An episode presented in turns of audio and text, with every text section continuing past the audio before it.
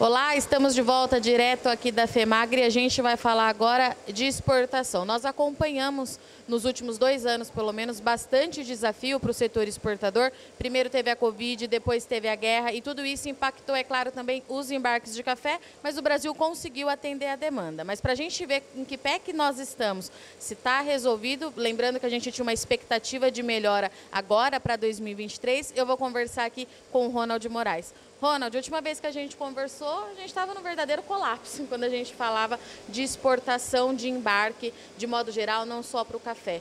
Como que nós estamos hoje, fevereiro de 2023? Verdade, Virginia, você lembrou bem. Ano passado realmente foi bem caótica a situação, né? Devido à pandemia, os últimos dois anos, né, para falar a verdade. Mas mesmo assim, a Cochupé conseguiu embarcar bem, um volume grande, né? Para nós foi um, um volume muito alto. Então isso é uma notícia muito boa mas os problemas logísticos não foram solucionados. Nós percebemos que esse, esse caos ainda continua. Nesse momento, nós começamos a perceber uma melhora na questão de containers, pequena melhora, também espaço em navios.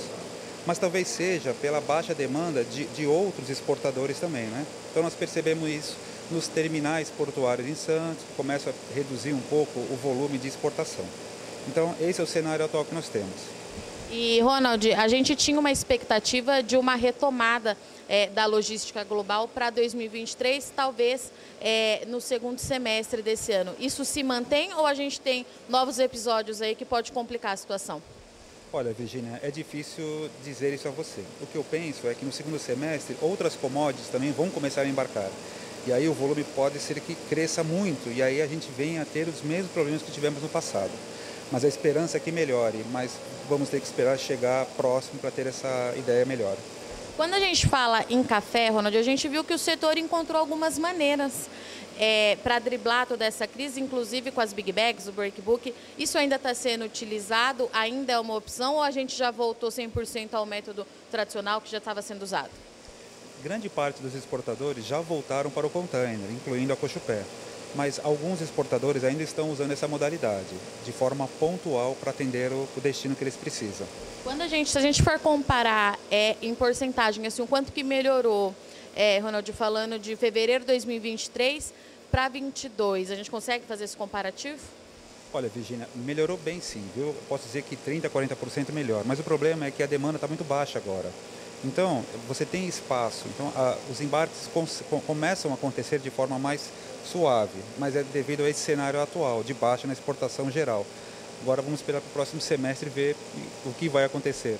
E você me falava antes da gente entrar aqui é, na gravação que a Turquia agora pode trazer aí um novo problema para o setor exportador. Como é que a gente avalia tudo o que aconteceu por lá, os portos danificados, a gente tem pontos de embarques lá realmente que foram destruídos pelo que aconteceu. Qual é a análise que a gente tem nesse primeiro momento?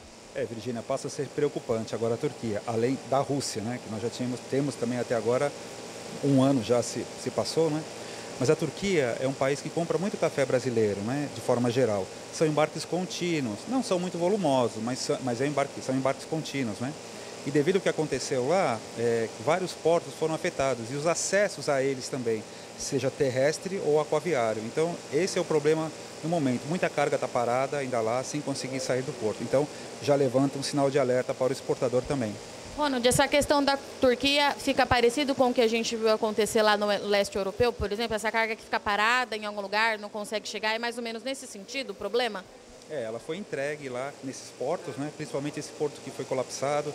Temos alguns vídeos circulando pela internet de containers pegando fogo, sendo devido ao que aconteceu. Né? Então, é uma situação é, atípica e até tem que ser tomado muito cuidado, até para os embarques que foram enviados para lá. O cliente tem que ter a ciência e tem que notificar o exportador também.